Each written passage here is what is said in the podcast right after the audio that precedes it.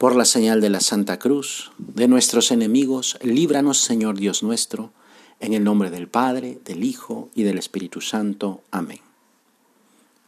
Señor mío y Dios mío, creo firmemente que estás aquí, que me ves, que me oyes. Te adoro con profunda reverencia. Te pido perdón de mis pecados y gracia para hacer con fruto este rato de oración. Madre mía Inmaculada, San José, mi Padre y Señor, Ángel de mi guarda, interceded por mí. Todavía estábamos sin entender nada. Había llegado María Magdalena a decirnos que se le había aparecido el Señor. Después Pedro y Juan volvieron y nos dijeron que el sepulcro estaba vacío. Ahora Cleofás y su amigo llegan de Maús diciendo que han cenado con Jesús. Esto es una locura, no entiendo nada. Todavía estaban contando que Jesús les había explicado las escrituras en las que decía todo lo que iba a pasar y que había sido anunciado en el Antiguo Testamento cuando escuchamos a Jesús. La paz esté con ustedes. Es el Señor, es su voz, es Él. No alcanzamos a decir algo, estamos como locos. Algunos estaban asustados, yo no, porque estaba junto a la Madre de Jesús. Ella no está asustada. Sus ojos se abren para admirar a su hijo, pero no con miedo, con alegría. Esa alegría de saber que iba a aparecerse. Estoy seguro que ya lo había visto antes. Lo vemos y no lo creemos. Por eso nos dice, miren mis manos y mis pies, soy yo en persona. Tóquenme y dense cuenta de que un espíritu no tiene carne y huesos, como ven que yo tengo. ¿Cómo necesitamos de ti, Señor? No solo de verte, de escucharte, de tocarte, porque estás vivo, vivo en la Eucaristía. Por eso te has quedado con nosotros, para saber que estás conmigo, que nunca te has ido. Porque muchas veces creo que no estás, o peor, no te quiero ver, cuando me porto mal, cuando pienso que mis cosas son más importantes que tú, cuando digo que no tengo tiempo para ti, cuando dejo de hacer un rato de oración, cuando me dejo llevar por la pereza y no te voy a buscar en los demás. No es necesario buscar momentos ni lugares privilegiados.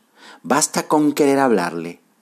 Así dice el Salmo, cerca está el Señor de todos los que le llaman, de todos los que le invocan con verdad.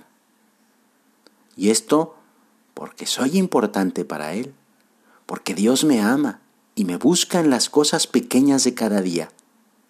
Sí, el Señor busca la proximidad, la cercanía con cada uno de sus hijos. Y lo notamos, lo comprobamos en nuestra vida. Nos pide pequeñas mortificaciones y más esfuerzo en el trabajo, desea que dominemos nuestro genio y que seamos más sencillos, más sinceros, que seamos más generosos, que no nos dejemos llevar por el resentimiento. Para esto y para otras muchas cosas, Dios me ayuda porque me ama.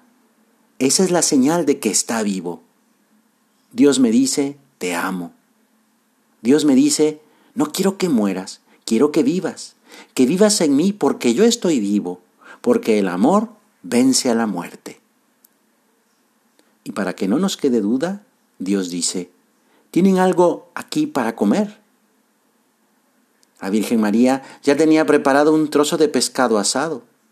Tú que estabas más atento, fuiste más rápido que yo y te acercaste a Nuestra Señora, que te dio la comida y se la acercaste a Jesús.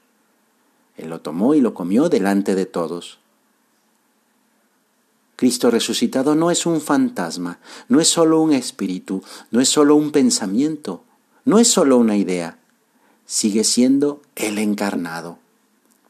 Resucitó el que asumió nuestra carne y sigue vivo, su cuerpo ahora está en la Eucaristía y al recibirlo nos hacemos un mismo cuerpo con Él y poder vivir su vida en nuestra vida.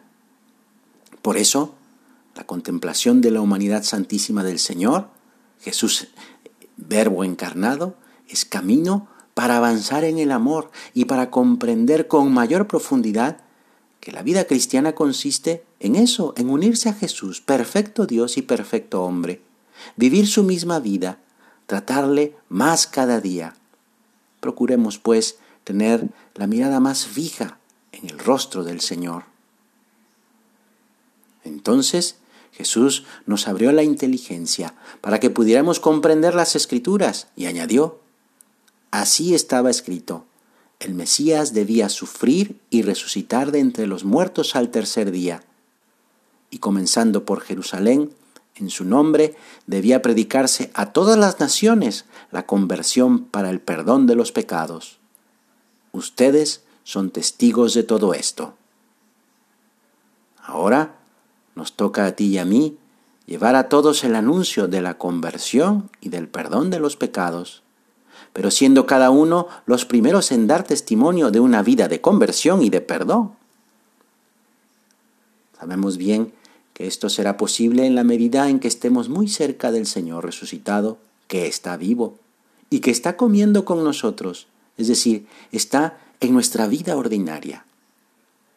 Un día resucitaremos así como Jesús y entonces, mientras contemplamos el rostro del Señor, quizá frente a un buen plato de comida, gritaremos llenos de alegría en el cielo.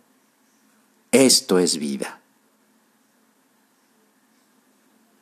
Te doy gracias, Dios mío, por los buenos propósitos, afectos e inspiraciones que me has comunicado en esta meditación. Te pido ayuda para ponerlos por obra. Madre mía Inmaculada, San José, mi Padre y Señor, Ángel de mi guarda, interceded por mí.